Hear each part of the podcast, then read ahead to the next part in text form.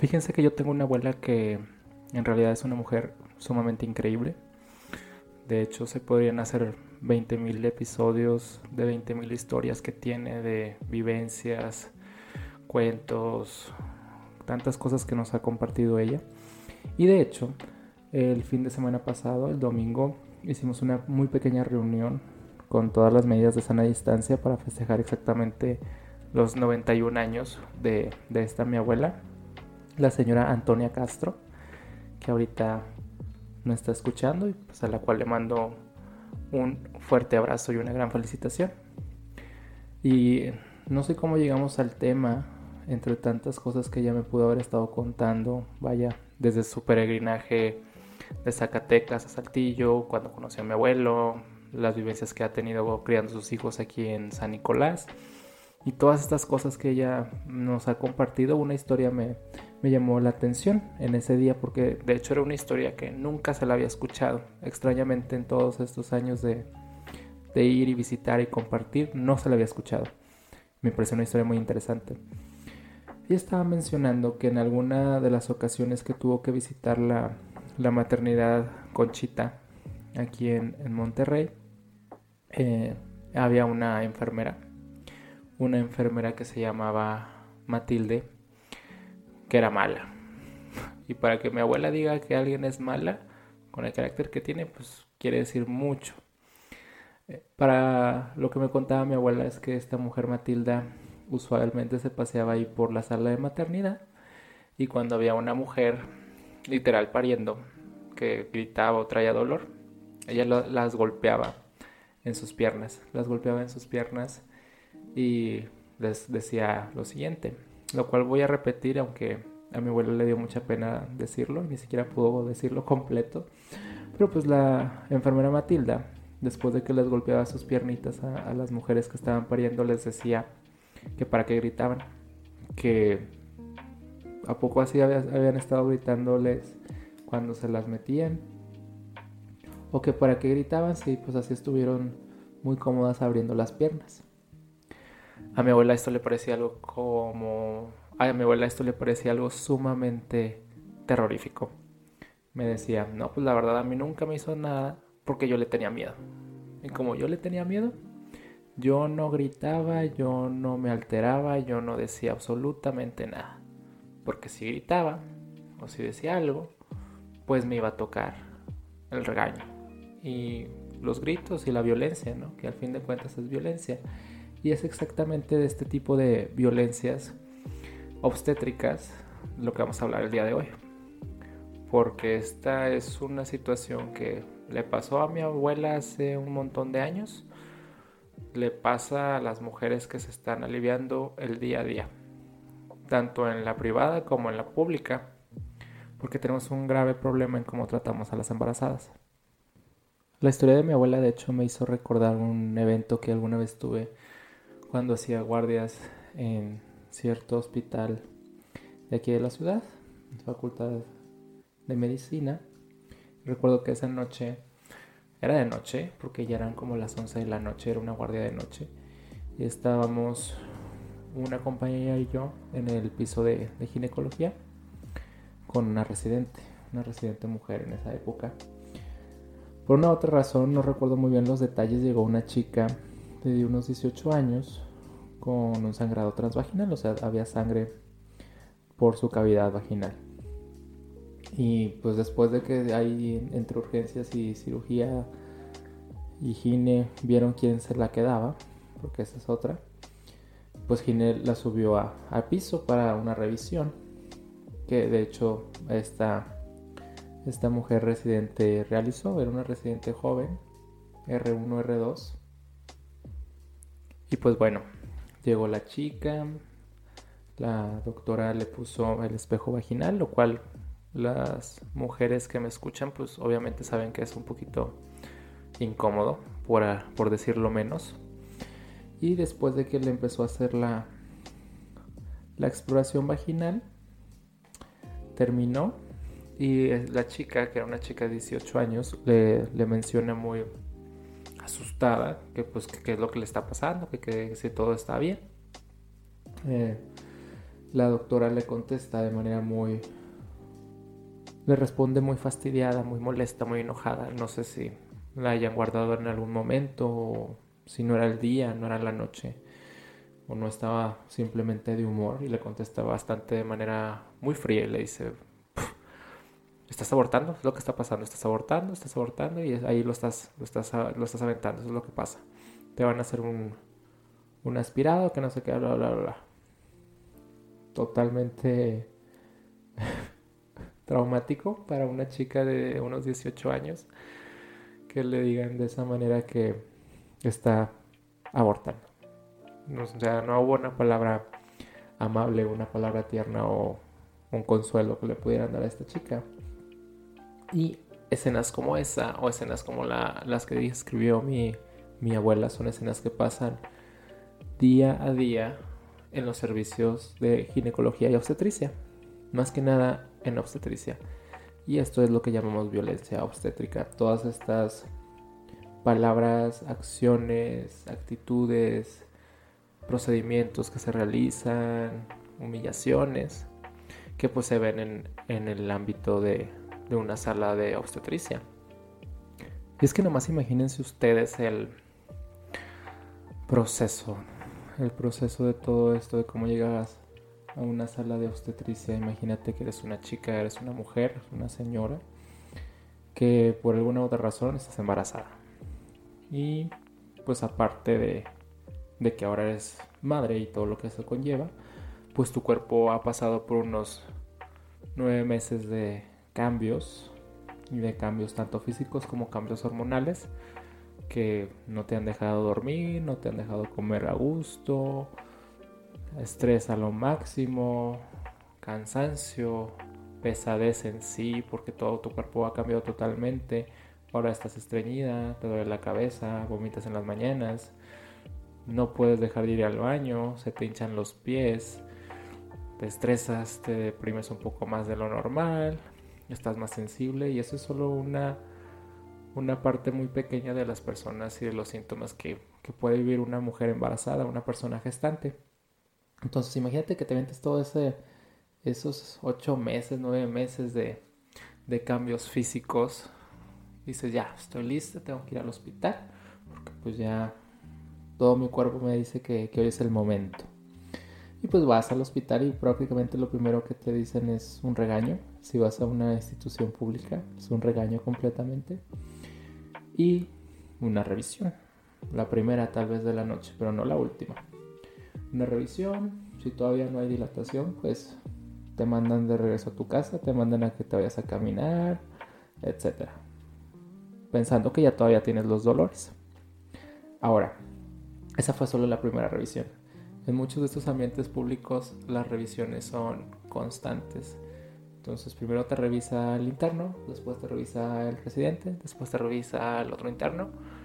Y es un constante eh, utilizar a estas mujeres como no ya, ya no como mujeres, sino como estos pedazos de de carne que solo tienen una función y la función es que van a tener un hijo y es lo único que tienes que revisar. Y pues no sé ustedes, pero yo creo que sí sería un poquito incómodo saber que un montón de personas están tocando tu área íntima para ver si ya estás lista o no está lista. Claro que es un poquito incómodo.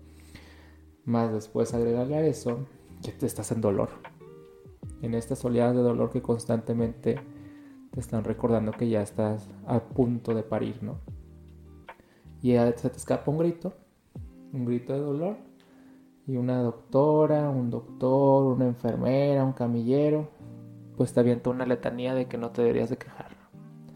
De cómo puede ser si la que quiso tener relaciones fuiste tú, la que quiso coger fuiste tú, y pues nada, ya vaya otra, otra, otro trauma, ¿no? Ahora bueno, empiezas a pujar, a echarle ganitas, dices, no, mejor me callo, no grito, porque tengo que pujar. Bueno, por una y otra razón, por el miedo, por el estrés, porque simplemente estás asustada, no pujas como deberías, porque pasa. Por muchos entrenamientos pre-parto, pues se te olvida, ¿no? Entonces te empiezas a desesperar un poquito, te asustas, el dolor sigue, el dolor sigue, el dolor sigue.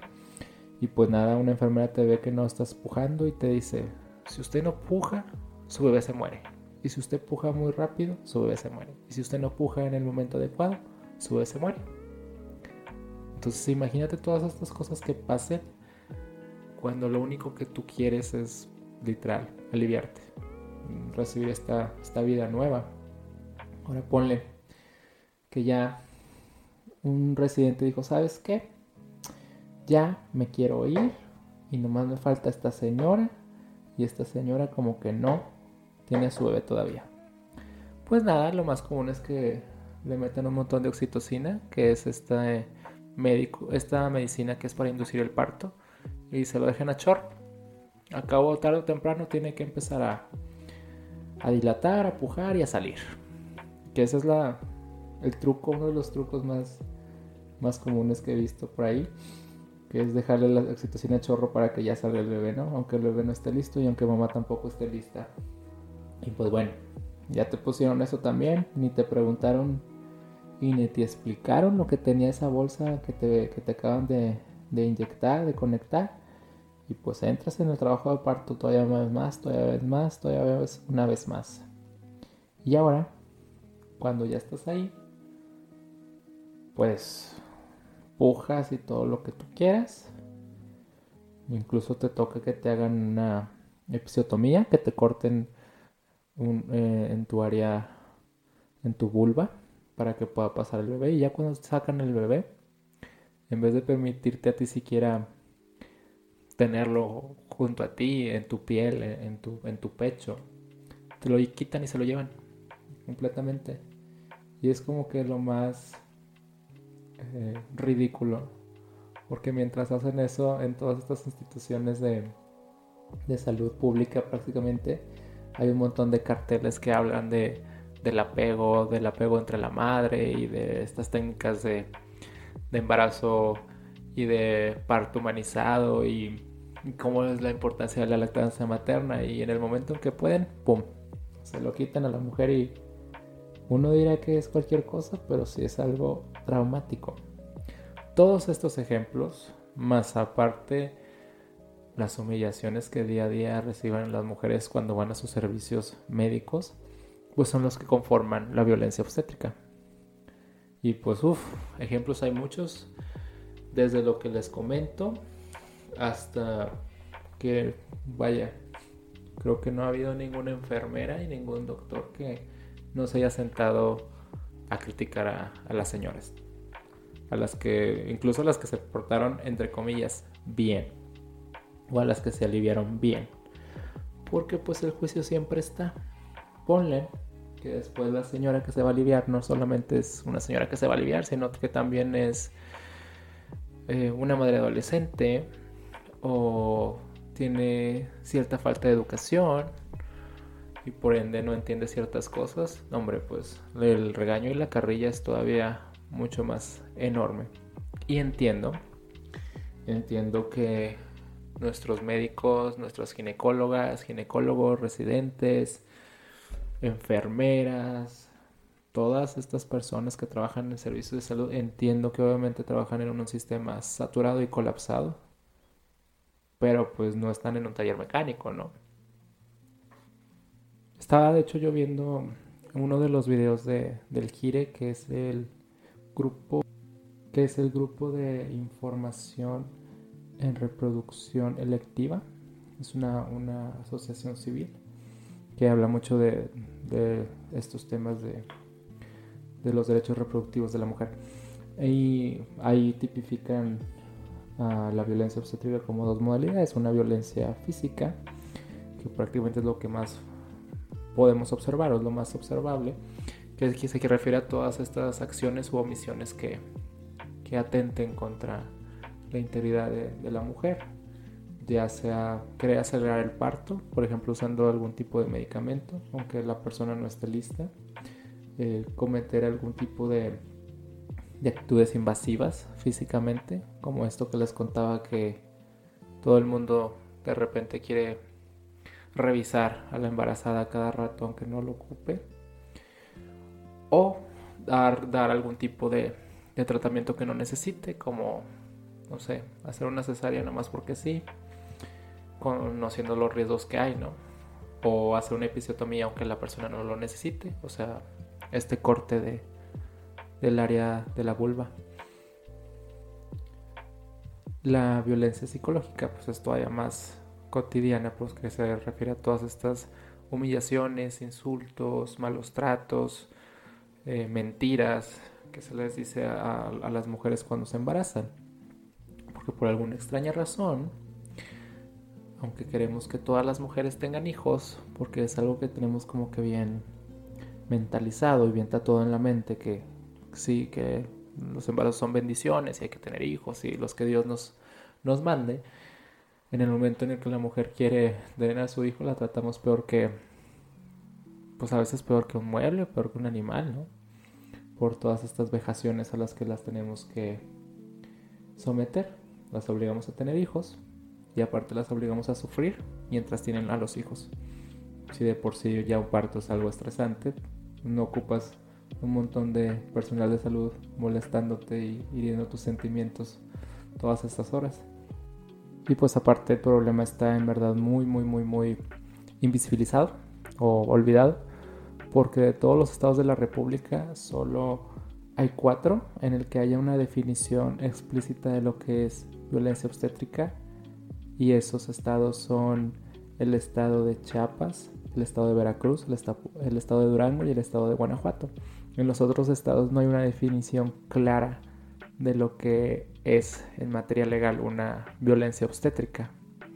Y lo que se está buscando o lo que las activistas están buscando es no tanto que la violencia obstétrica se esté catalogando como un delito en el que te van a meter a la cárcel de modo, sino que se catalogue como una violencia institucional para que se arregle el problema pues desde arriba. Si los directivos no les importa, pues mucho menos le va a importar al, interno o al residente que, que ya está muy harto de sus guardias. Lo que se está tratando de buscar también es que los partos sean lo que se viene entendiendo como un parto humanizado. Un parto humanizado ve estas dos partes de los dos protagonistas de un parto. Los dos protagonistas de un parto es la madre que está pariendo y el hijo que está llegando a este mundo. Entonces desde los dos lados el parto humanizado propone que haya una cantidad mucho menor de estrés tanto para la madre como para el bebé al momento de que llegue a este mundo. Estrés de este punto de vista porque el feto viene de un medio acuático, acuoso, oscuro, diferente totalmente, a empezar a, respirar en nuestro medio. Y obviamente eso es algo muy, muy estresante. Y a la misma parte, la otra protagonista del parto también tiene necesidades y expectativas, sentimientos y condiciones o nociones acerca de lo que está pasando, de lo que es un parto, de lo que es una maternidad, de lo que es el cambio que va a ocurrir en su cuerpo y por ende merece también un respeto.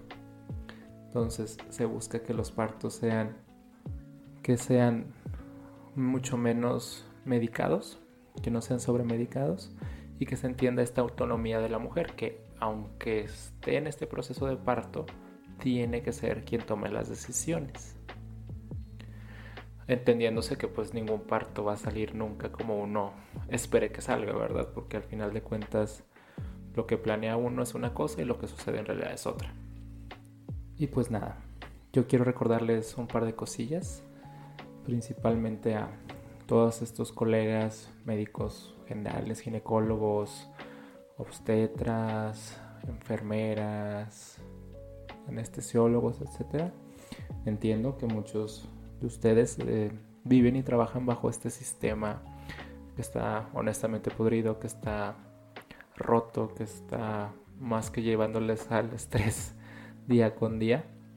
Y entiendo que la tentación o el impulso o el reflejo de desquitarse con una de estas personas o estas mujeres es entendible. Los horarios son horribles, también hay pacientes que son muy groseras o, que en verdad no, no ponen de su parte, claro que lo entiendo, hay autoridades que también lo son, pero por una u otra razón del destino, del universo, para esta mujer que está en este momento tan crucial para ella, con las condiciones que la hayan llevado ahí, por alguna razón, la única persona que tiene enfrente, pues eres tú. Entonces, tratemos de recordar eso la próxima vez que nos desesperemos con, con una paciente que está embarazada. ¿Ok? Y para todo el mundo que es una persona gestante y que no es, que no es doctor, pues hay que recordarles que la violencia obstétrica existe, que es una violencia institucional, una violencia institucional, y por ende la protección de los derechos humanos y de un parto humanizado si lo resguarda la ley. Entonces no hay que quedarse calladas, no hay que soportarlo y no hay que pensar que es normal que tus doctores te hagan llorar antes de los dolores. Y pues nada, esto fue todo por hoy. Mi nombre es Eduardo Valdés. Y por último les recuerdo que le deseen un muy feliz cumpleaños a mi abuela porque sin abuela pues yo tampoco estaría. Así que pórtense mal, cuídense bien y que tengan una gran semana. Chao.